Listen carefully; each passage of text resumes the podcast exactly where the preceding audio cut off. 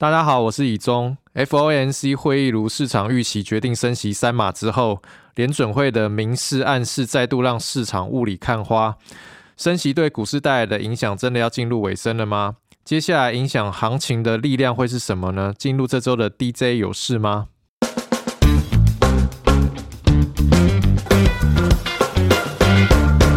先从美股来看，联准会如市场预期，十一月升息三码。不过，联准会主席鲍威尔在会后记者会上放音，提到最终的利率水准可能高于原先的预估，引发市场担忧。美股大叔 Barry 认为，目前市场对联准会的政策态度不确定性增加，短期股市的行情波动较大。之后每次的利率决策会议对于金融市场的波动性可能会造成剧烈的波动。整体而言，联准会已经开始评估连续快速升息对于经济的影响。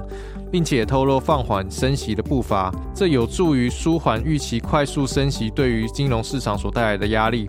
不过市场会提早反应，预期升息所带来的最大的压力会慢慢的疏解。但接下来呢，要面临的是基本面的挑战。预期呢，目前财报比较正向的族群，像是核心消费相关、防御性类股，如医疗、公共事业，应该都不会太差。但是，景气循环相关的公司以及科技类股可能会面临经济衰退疑虑所引发的挑战。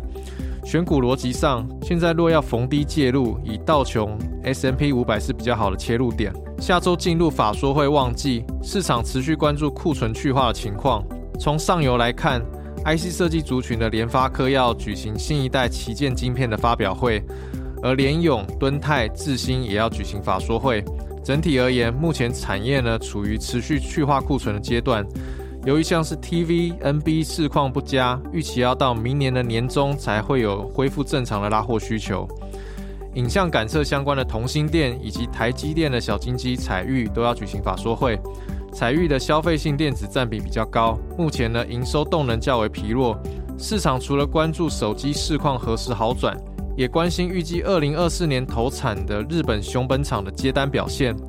同心店呢，今年相对持稳，主要是车用 CIS 有补上来。不过呢，整体的投片量目前有松动的迹象。晶圆测试厂金测也要举行法说会，预期 Q 四步入淡季修正。不过在目前同业当中，是明年营收展望仍有双位数幅度的厂商。主要是客户新品量产递延到明年，以及获得美系 IC 设计大厂测试版订单所带动。下周载板厂南电举行法说会，目前 ABF 市况有松动的迹象，但公司强调还是要看个别的厂商的客户组成，整体的供需仍然是吃紧。新产能树林一期跟昆山二期在 Q 三开出之后，为明年上半年持续增添动能。另外，沉淀论坛也要登场。论坛的主题会以电动车以及第三代半导体为主轴，邀请成大校友进行演说。代表厂商包括旺宏的吴敏球、台达电创办人郑崇华、达尔总裁卢克修、创维董事长王国造以及汉雷董事长徐建华等大佬。国巨呢也将举行法说会并公布财报。外界关注国巨接连收购德发两大感测事业部门。由于感测器的毛利率比较高，明年加入国巨集团之后，渴望带动国巨产品组合再次的升级。NLCC 的比重呢，也将由目前接近三成骤降至两成以下。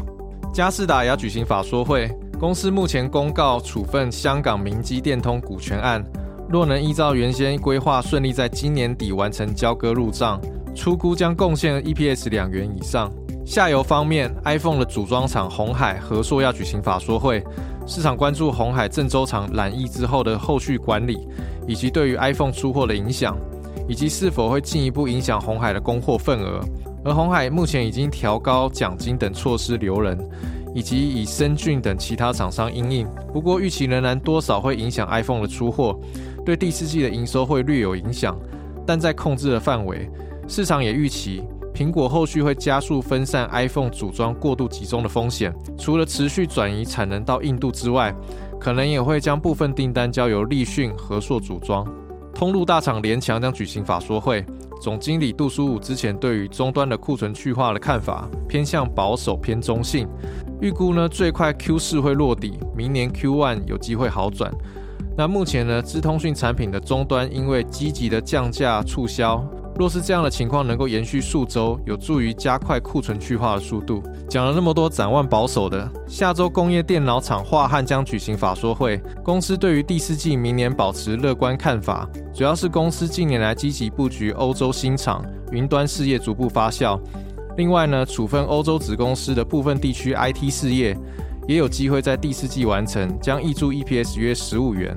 x Q 全球赢家也跑出热门族群，不过呢，最近的盘势震荡，很多的是跌升反弹的族群，不乏基本面还是比较疲弱的个股。以涨幅比较大的族群来看呢，有铜箔基板以及软板。主线记者认为，铜箔基板厂商的伺服器占比大约都有三分之一。最近股价反弹呢，主要是反映伺服器是最早库存调整完毕的产业，加上呢，明年伺服器的新平台将于 Q2 放量。AMD 的 Genoma 平台也将于下周正式发表等利多消息带动。不过记者也提醒，除了伺服器之外，这些厂商的产品应用也有包括目前比较疲弱的手机、消费性电子等等。因此产业需要到明年 Q2 才会比较明朗。这当中可以特别关注苹果类载板供应商股票代号二三八三的台光电，基本面呢相对稳健。软板族群方面。主要涨幅比较大的是股票代号六一五三的嘉联益，以及股票代号六二六九的台骏。嘉联益呢，主要反映 Q 三转亏为盈，观音厂呢也开始获利，第四季呢预料维持高档表现。台骏的 Q 三营运也优于预期，Q 四呢预期会与去年同期持平，但是因为去年的苹果新机主要是集中在 Q 四量产，因此在机期不一致之下呢，持平的表现仍然相对强势。好，那这周的内容希望对大家有帮助。那我们下周见喽，拜拜。